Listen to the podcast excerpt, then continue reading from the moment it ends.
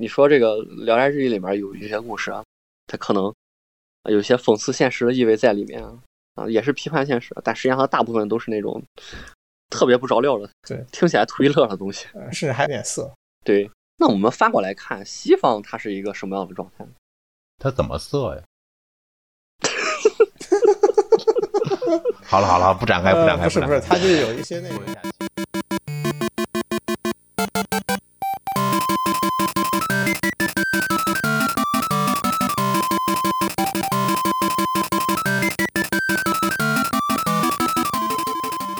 嗨，大家好，我是老 A。大家好，我是大地。嗯，大家好，我是闲人。咱们聊聊严肃文学，什么时候给大家都下放轻松一点啊，就是咱尽量把这个节目说的有意思一点。我们要轻松的去讨论什么是对严肃文学。后来我配一段星之卡比的配乐，哎，我觉得我现在状态调整过来了。这个事情实际是这样的，多亏了 A 老师。我操，我赋予你们灵魂，我哦哦，A A 老师把我们拉回了不专业的深渊。 对我我我我觉得这个事情其实是其实是这样的，就是嗯，经常我们会听到一些这个应该怎么说呢？你得说我才能捧啊。这个经常呢，我们大家都会因为这个在这个人文社科领域跟别人说起一些东西的时候啊，不知道对方说的那个两个人说的这个事情啊定义不一样啊，而产生非常大的扯皮，嗯，有，是吧？这个像刚才这个大姚老师说的这个，呃，《冰与火之歌》难道不是通俗作品吗？你为什么要说它是严肃文学呢？这种这种东西都是非常看语境的，是吧？当有人跟你说《冰与火之歌》是一个严肃文学的时候，它这里的严肃文学的里的严肃，基本上指的应该是这个作品它本身探讨的话题比较严肃，探讨的问题非常的严肃，写作的技巧很严肃，什么叫写作的技巧很严肃？这个我肯定后面再说，是吧？那么你为什么印象里会觉得它是个通俗作品呢？嗯，一方面因为它是一个它是一个奇幻文学，嗯，这这个事情就很有意思。国人呢一直都觉得奇幻文学登不上大雅之堂，四大名著啊，四大名著某种意义上都是奇幻作品。那还是不太一样的。这里这个奇幻文学指的当然是这个托尔金的那种，就是嗯，奇幻自己巨著构地精啊，精灵啊，啊不，那巨魔，他的嗯他的重点应该是自己构建了一个有自己的风土人情的这个地理，嗯、这个神系乱七八糟的这、这种东西，呃有嗯是这不是有某这些些东西，是不是某些那个美式游戏它本身也是一种，嗯，把这个就奇幻文学延融到一个游戏的世界里。呃是是是，就比如说你像这个老滚，哦哦，那太奇幻了。你知道吗嗯，对呀、他就是你说老，滚，咱就可以聊聊这个 mod 的事儿。打住打住打住，嗯，你再这样我又要生气了。 那么说回来，这是我们中国人一个非常有意思的想法，就是奇幻文学就不严肃。那为什么不严肃呢？因为它是在幻想的世界当中发生的幻想的事情。对啊，它可能没那么真实。为什么会有这种想法？因为我们从小接受的这个语文教育，啊语文教育，它是一个很，它是一个让人感觉非常的复杂的教育。我国的语文教育，它首先，它不仅承担的是这个教大家怎么认字、怎么查字典啊、怎么汉拼音什么样，它同时还承担了这个如何去欣赏一部文学作品。嗯，课文吗？对，就就是课我文和们课外讲，读物。对对对，读本就儿就是，然后同时呢，还会影响我们对这个作品的这个态度，觉得什么样的作品会更好一些，什么样的作品就不太行，嗯，是吧？当然呢，还有重要的就是做题，别提别是提吧别提，这个题目里边就经常会有啊，窗外在下雨啊，暗示了什么？嗯啊，为什么窗帘是蓝色的？啊，雨里闪烁了诡异的光。好，差不多哈。啊，反反正就是这种这种东西。当然，这里呢，我们不去这个进行这个呃批判作品作品制作出来之后啊，作者本身是否拥有对它的解释权限这种这种这种东西的探讨这。种讨论，这是另外一个话题啊。嗯，那么这实际上指的是什么呢？啊，这实际上指的就是文学批评。嗯而这个文学批评这个东西呢，这个它实际上在我国和在这个西方呢是有两个完全不同的概念。嗯，尤其是在我国呢，我们的这个语文的这个教育，它被分成了两个大的这个体系啊，一个是现代文，一个是文言文。嗯，是。哎，我以为你要分议论文和小说，或者是就叙事文和议论文，不不不不是，你从教学角度来说是这样的。对啊，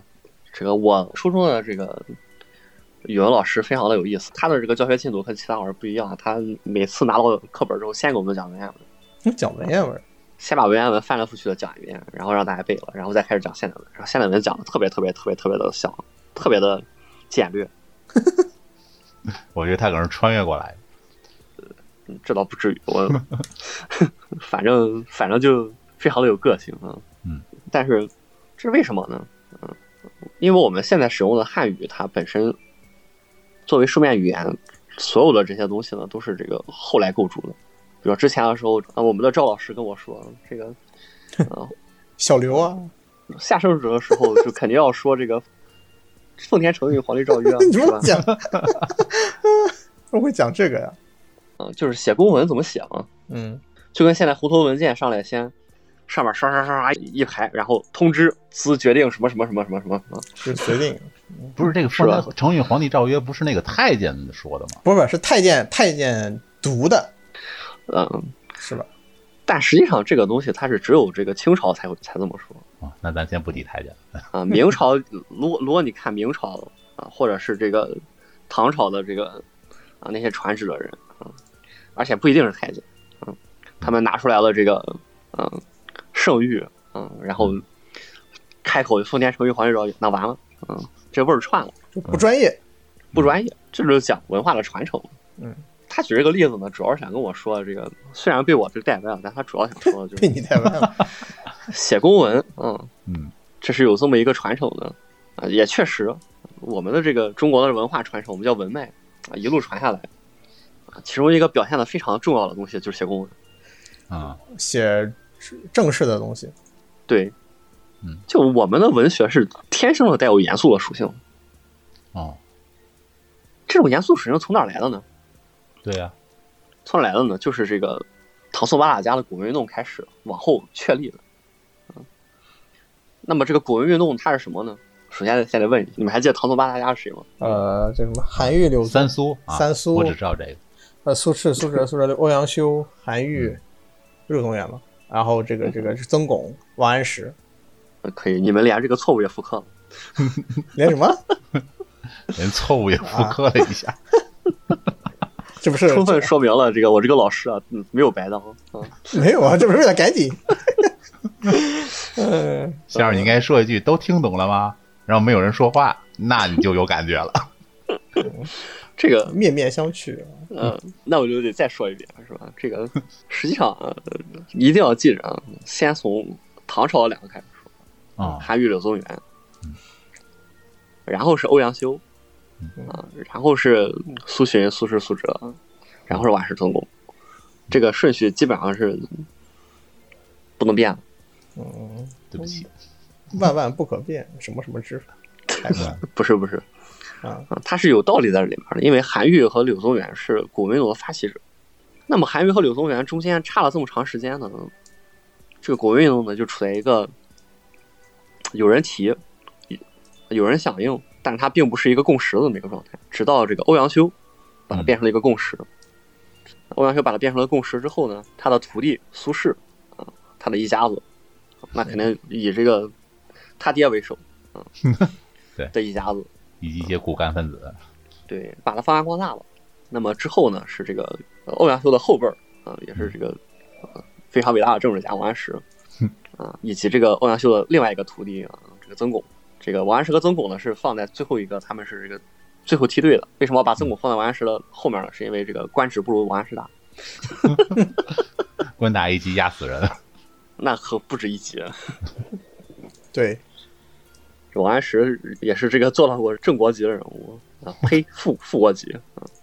已经很恐怖了。我操那么古文运动是什么呢？它其实呢也是一种类似于文艺复兴的这么一个活动。当然，相对于西方的文艺复兴来讲呢，这个这个文艺复兴呢没有这么的迫在眉睫，嗯，也没有迸发出什么火花。启蒙 启蒙火花，它是单纯的针对于文学批评的文艺复兴。嗯，他这个复兴复兴的是，它这个复兴复兴的是散文的传统，就是散文的说理传统。嗯，散文这里就指的是不成体的文章，是吧？嗯，对，散文在这里指的是不讲求韵律，不讲求格律。嗯，它跟它相对的是骈文。骈骈文就是汉代的那种，对，从汉代开始那种嗯四六体啊，我们叫四六体嘛，嗯，前面四个字，后面六个字，嗯，然后这个结尾一定要押韵嗯啊。那么它从汉代的时候开始流行，西汉有这个司马相如，东汉呢有这个，你像张衡的《两京赋》啊，嗯之类的这些东西，嗯，一直到唐朝，包括我们课本上也会学这个《阿房宫赋》，直到这个唐朝的后面啊，韩愈这边这段时间，他提起这个古文运动，才把这个人们认为的文学创作啊，应该是搞骈文，给改成搞散文。啊，这个事情啊，我觉得就很很有意思。这个等会儿我们再聊到这个西方那边的时候，我们可以再聊回来。嗯，嗯这算降低门槛儿吧？呃，也不是降低门槛儿，嗯而是韩愈觉得就是我们读书就人是有有一个使命，就是 词藻的优美并不是最重要的东西。嗯对我们读书人有使命。那就 I have a dream。呃，这个我这个这句话应该这个使命应该就是所谓的这个文以载道。嗯，我们这个读了书，学了道理，嗯，我们的目的，我们的这个这一切呢，就是要奉献给这个天地军医师啊，啊，这是我们作为这个人呢，在社会当中的这么一个必然要去做的事情。那么我们写文章呢，必然也要去遵循这个道理。嗯，所以你整那些花火，多么去在乎你这个文章写的多么的优美，词藻多么的华丽，这就是不对的。反倒是落下乘。对，你就落下乘。我们就应该去说理，我们就应该去复兴什么东西呢？你像《史记》啊，先秦诸子的这个散文，像孟子，所以受到他们的影响，我们可以看到我们这个在长颂八大家之前的这个文章在课本里出现了，也基本上都是这些，像《左传》的内容，史记》的内容，啊，这个孟子，啊，庄子，嗯，是吧？你想想看，所以我们的这个文言文能这部分的这个传承是非常明显的，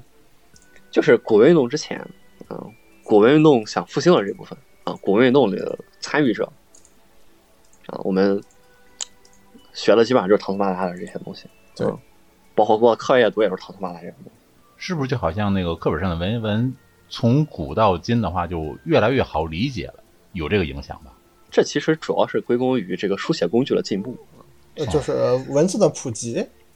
呃还有文字的普及。啊就人们能越来越多的人能看到文字，对你这个先秦的时候呢，这个你写字要刻在竹简上，啊，书竹简上，你是要用刻的，嗯，所以你写就非常的这个，难你嗯肯定不书能籍用难以生产，文字难以传播对。在这种情况下，这个说话就尽量越简略越好。对你不仅要是个文学家，你还要是一个手艺人。对，然后到了西汉呢，这个纸有了毛笔了，啊，不对呃，但是没有纸，啊，纸是什么时候来着？蔡伦，纸纸纸类的到到直到东东汉。东汉，东汉，对，对，然后这个时候啊之你前可以是看刀到笔，是吧？ 对，这个时候你看到他们就可以用一些虚词去更多的做一些细枝末节的这种注释啊，来改变这个一句话的这种态势。这个在《史记》当中是能够明显的感受出来的，你能明显感受出来这个司马迁的这个用语是非常鲜活的，富有充沛的感情。如果有空的话，我我也想做一个这个读史记节 目，但总感觉就怪怪的。口味太重，也没有，这没挺有好。没有，就《史记》当中的这个，你像这个呃呃，《列博弈书系列传》啊，还有对他的这个《太史公自序》啊，都是那种感情非常充沛的那种。嗯，总之呢，我们的这个语文课本里面有一个非常明显的文脉啊，就是唐宋八大家古文运动。那古文运动结束了之后呢，然后就是元、明清，是吧？那么元是杂剧，嗯嗯，然后这个元曲学的也不多，明清就到了小说了。那么明清的小说呢，这个也是做一些节选，你像《红楼梦》红楼啊梦，里面这个林黛玉进贾府，包括那个推荐阅读里面也是大量的这些东西。对对对。那这这个小说呢，它就回到了我们之前所说的故事创作这个问题上来了。这个呢，我们暂且不说。对于明清的这个散文的这个阅读，我们的教育里是基本上不怎么教的，对，啊一般都在扩展阅读里面。推荐你去看啊，但老师不会指导去看。对，比如说这个归有光，啊、这嗯个袁枚，啊、他一般不会不会讲，但是这个思路呢是保存下来了的，就是这个文以载道的这个思路，啊、嗯顺着往下来呢，就是这个想法，这些东西一直影响到了这个新文化运动以后，抛弃旧文化，就是打倒旧文化，旧文这个化扶持新文化，新文化，就对是放弃文言文啊，用这个最近大家看《九九年代》也能看到，就是经典的这一幕嘛。呃，讨论那个时候就讨论很激烈嘛，对，非常的这激个烈，很凶。甚至你像鲁迅，他当时他甚至主张汉字拉丁化。 我们现在最讨厌的这个拼音缩写，对，钱老师永远的神，嗯就是 Y Y D S，嗯，鲁迅那个时候就比较非常主 张、这个，就很极端嘛。对，啊，直接就汉字拉丁化了，减少了这个这个认字问题。但实际上，我们大家现在都知道，这个汉字它不仅仅是这个文字，它传承了文化，使得我们这个中华民族有一个强大的这个凝聚力。我靠，咱们这期节目要上升到这么高的高度，没有没有没有，就是只随口一说嘛，你想，这这是咱们国学节目，我现在听到我现在听到这个词啊，我妈浑身难受。那我也是。 嗯行，目的达到了。这不至于是一个，不至于是一个国学节目，嗯这个不至于。国学这个词背负了太多，对，贤国师和帝国师，太没有这个，嗯、就简单的讲了一下这个文脉，嗯、就回到这个新文化运动上来。那么新文化运动打倒了这个旧的文脉，那你势必要树立一个新的。对，那这个新的是什么呢？呃，经过了新文化运动，然后到这个抗战，到这个建国，新的东西是什么呢？是革命叙事。这些文学理论来自于哪里？从苏联那边过来的。对这个革命叙事对我们的影响最大的是什么？是这个重视现实主义。啊嗯我们会看到我们的课本里面有大量的高尔基，嗯，是吧？从小我们就会听说这个高尔基为了写作，这个到酒馆里观察人、观察人物的这个那种小故事啊，你喜你欢们听观过察吗人 类，是吧？人做人类观察，批判现实主义，嗯、是这个最厉害的，是我们所必须的啊、其他的那些呢，就显得这个花拳绣腿。显得不那不么上重台要，面了。显得就相比之下没有那么重要。对，显得不够严肃。对嗯我们再一想呢，这里实际上就跟这个古威弄那个那边的那个文脉呢接起来了。我们一直以来呢，都一直力图这个保持文字的严肃性。嗯，因为咱们国内有一个保持这文个书章的面语这个保持的文章的这个对书面语，就是保证你写出来的东西是是严肃探讨也好，是正确传达也好，你像书面语这个东西，就是一个非常明显的这个保证文字跟人的疏离感的这么一种做法。你读起来一看，哇，平常压根儿就不这么说，太正式了。这个相对而言呢，外国的写作呢，它你说这个东西有吧，它肯定也有。可能就是全大写吧。可能但是这个娱乐性不，对于他们来讲呢，这个这就不算是文学，其实这就是公文。嗯嗯。而对于我们来讲，我们的公文就是正儿八经的文学。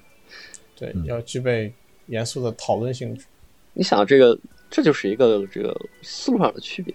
我们虽然打倒了旧的文化，但是对于这个文字的这个态度是绝对没有变的。包括刚才提到的鲁迅，啊鲁迅他也是觉得这个我们文化人要有这么一种自觉。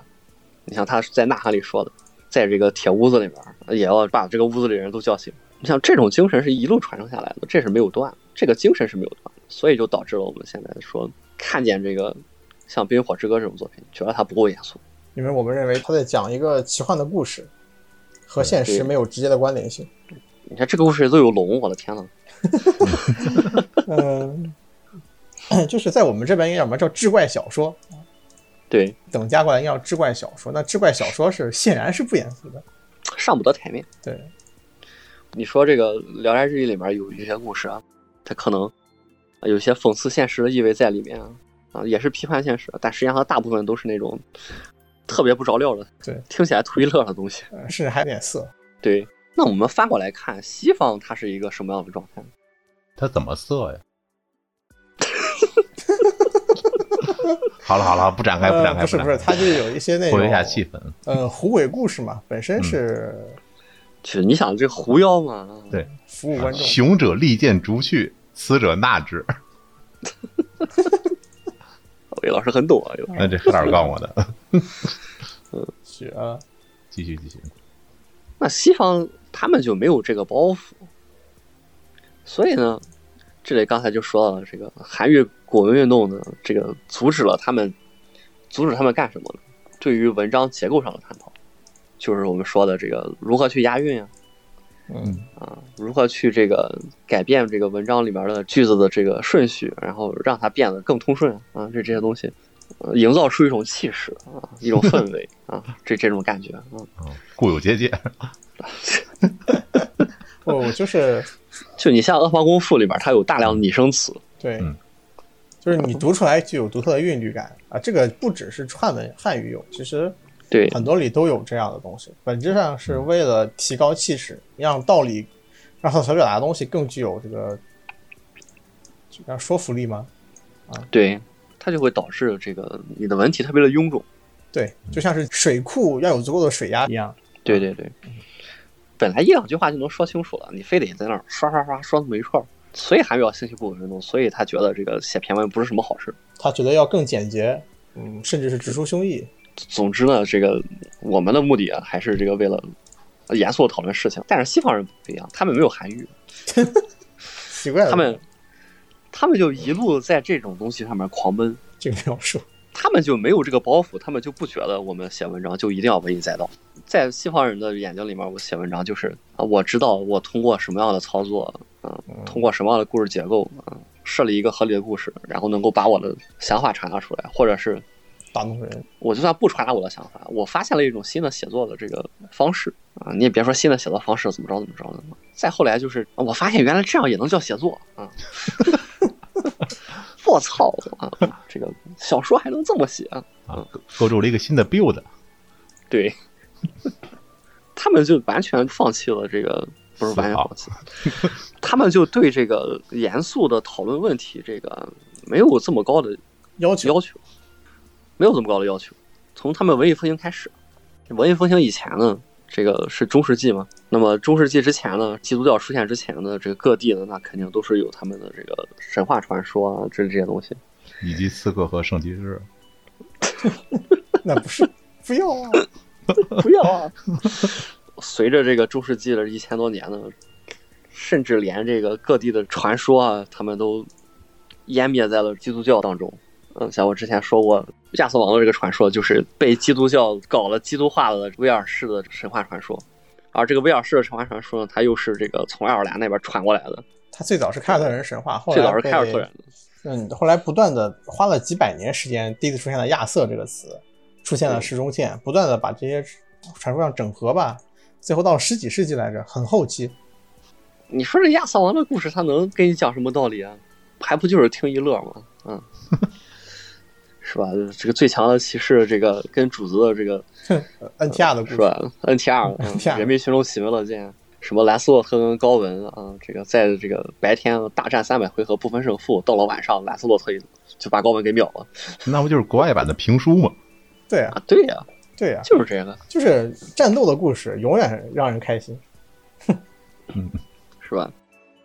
他们对这些东西的严肃性没有这些要求，所以说在他们看来，搞文学呢就是搞文学，所以这里就要引入一个新的说法，叫纯文学。纯文学，纯文学。纯文学和严肃文学在研究领域应该是通用的，但是因为我刚才说了一个问题，就是我们的语文教育呀，阶级叙事占了非常大的比重呢，所以我们的这个严肃文学呢，它的这个严肃呢，更多的是体现在讨论严肃的问题问题上主，旨而严不是肃这个作品本身对于文学这个事情有什么样的裨益。而等价于纯文学的严肃文学，指的是对于文学本身有提升的作品。第一个是严肃题材，严肃讨论。那么第二个是什么？第二个这个严肃就是指的他对于这个题材本身，所以说后来就大家使用纯文学来代替了严肃文学。哦，探究的是写法。对，指的是探究写法，就是我说的西方的这条道。嗯就比如说浪漫主义和现实主义嗯，这些东西，就还有那个特别那个扯鸡巴了蛋的那个那个我国的这什么个讨什么 讨这个现实主义的这个传承啊，从这个呃司马迁啊到这个杜甫到鲁迅，嗯到鲁迅啊，这这个啊、什么对对对，就是老师会讲啊，这个现实主义是从谁谁到谁谁到谁谁啊，实际上这些东西的出现都是在这个十八世纪、十九世纪的时候的事儿，对，我国根本就不讲这个。嗯实际上不存在这个东西的。而且呢，我国对于文学本身，就是文字如何达到更好的效果，嗯，这个事情，我们更多的是在诗词这方面，诗词歌赋啊，对就是这种这个优美文字，对，更多是在诗词这方面去讲究这些的。而这个诗词歌赋当中的这个诗呢，是比较正经的东西啊，词啊、曲儿啊这些，那都得是宋以后才能够勉强的被看成是一种文学了。而这些东西，他们本身就是以这个研究这个如何去写作为更主要的题材了。因为你想，他们的中心思想可能就非常重复，啊，比如说春天来了，这个天气真好，我我很开心。嗯，本来很正经，是吧为什么你这么一说就很不正经？极富哲理。就差不多嘛，就差不多嘛嗯。看你看这个月亮啊，又大又圆，这不是原人家原话，不是这个意思，对，好原原吧？来说的你是不要面说，你啊，不是你这个不是你这你你这话呀，呃，博友，你这话可不兴带电啊！是吧？反正就是这就是这样。你看这个，同样都是都是都是说月亮，是吧？就是，嗯，说出一二三四五六来，它实际上你去探究它的主旨，意义是并不大的。你更多的是探究它通过什么样的方式跟你说说月亮，让你感觉出来，如何传递出来他他的这个心情。所以这是技巧方面的问题，这是纯文学。嗯，这里又涉及到一个非常有意思的事情。啊，就为什么这个事情会变得这么混乱啊？又要扯到鲁迅身上了，因为在抗战的时候，有一批人，他们主张就是我们文字就要搞纯文学创作，就不要去考虑那些什么救亡图存啊，啊，社会现实啊，这跟我们的文字没有关系。然后鲁迅就把他们骂了一顿。所以“纯文学”这个词，如果你是初高中的时候有意接触过鲁迅相关的作品，然后去看一看那个时候他的这个作品，你会发现他在批判这些东西，然后你自然而然就会对“纯文学”这三个字产生敌意，你就觉得搞纯文学就是一群卵蛋的行为。就是实际上是非常不赞同这件事的。对，这就是双重 debuff，嗯，一方面历史传承，一方面是时代特征。这就是为什么在我国这些词被用了这么乱，而在这个外国就没有这些说法了。所以他们会有这个雨果奖，还是一个非常重要的这个文学奖项——雨果奖。嗯这个还是一个提倡的问题，是吧？对他们会去鼓励进行幻想文学创作，因为幻想文学创作，说实话，它实际上是一种能够更大的解放作者的这个在布局啊、情节架设啊、人物设定，能够更多的去解放它。嗯， 那以后如果我们有空的话，这个以后再去谈这个西方的文学的这个是如何演变成现在这个现现在这个状态的，如何从这个文艺复兴那个时候，从十日谈那个时候，啊嗯那你们知道十日谈吗？呃，知道好像知道是几个人讲故事，讲了对十天嘛。对， 嗯，我小时候看的这个青少版本啊，青少版本啊就觉得他们讲的非常的烂，就对，说这故事有什么好看的？后来大学看了正常版本，真棒，呃，真香。真是。没有就觉得他们还能做个青少版本，真是不容易。因为因为那那个时候，实际上青少年版本除了去除掉一些这个很离谱的东西以外，更重要的其实还是这个怎么说呢？没有，就是这个青少年版本啊，它本身就是出于那种刻板意义上的觉得阅读名著是一个好的行为。对，这个这实际上还是一个特别中式思维的一个事，就是阅读名著是一个好的行为。为什么呢？因为名著它写的它写的好，为什么名著写的好呢？它肯定传达出了某他种的中心思想好，对，但是实际上，外国的这些名著，他们为什么写得好？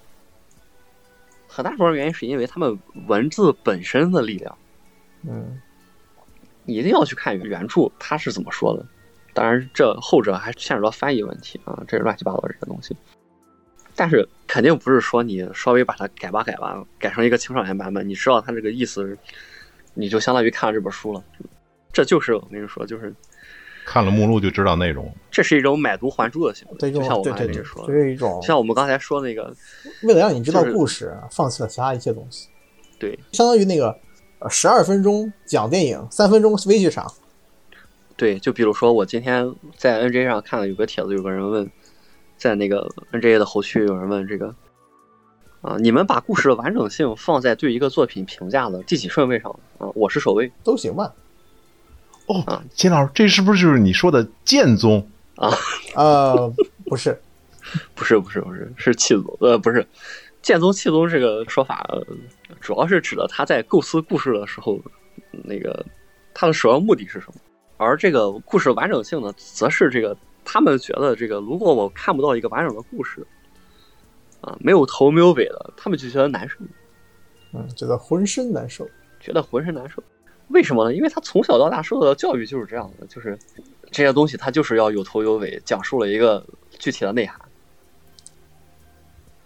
嗯他见不得那些这个没有头没有尾、不讲述具体内涵的东西，比如说 E EVA。比如说《奇谭物语》， 怎么还搁这表上了？ 那那那鸡蛋是真不行，嗯它结构也有问题。啊，就 EVA 它对于这个国人为什 么再往从 EVA 开始展开吗？怎么就等会儿等会谢 老啊儿？师控制一下，谢老师控制一 下。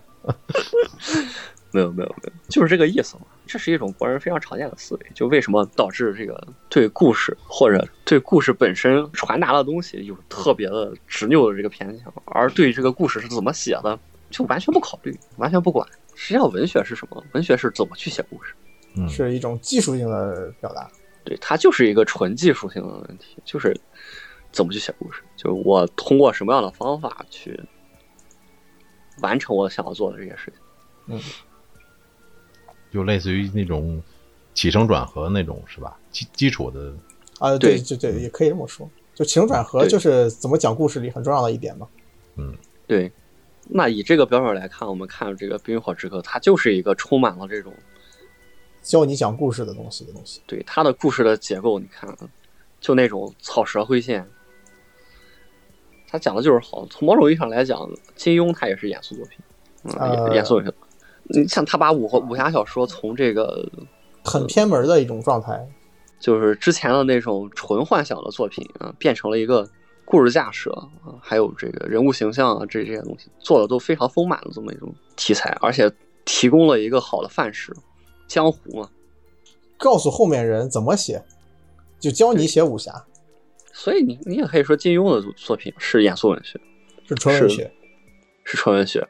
当然呢，里边的这个比例呢，可能并不是这么的高啊，因为它的这个连载所限制。嗯，但你不能说它里面没有，就是到现在啊，我们日常生活当中能够接触到的这些文字，嗯，它已经不再是像这个十九世纪初的时候，那个时候他们搞实验文学的时候那么纯粹了。所以再说回来，我们就可以去解答这个最开始这个问题了。为什么会有人说《冰与火之歌》是严肃文学？首先，第一啊，它是一个在小说写作技巧上非常高的这么一个作品。我反正看过两卷的这个《冰与火之歌》，你能够明显的感受得出来，这个它在架设情节的时候所使用的那技巧，包括这个叙事的时候插叙和倒叙的引用啊，对人物介绍的时候，适时的通过人物的这个语言啊，透露出更多的关于其他人的信息，来铺展关系网这些纯技术上的东西，他都做得非常的好啊！就那种你看完第一卷你就知道那个狮子的那个他们家的这个爹，嗯，要死，嗯，死道情闪的非常的厉害，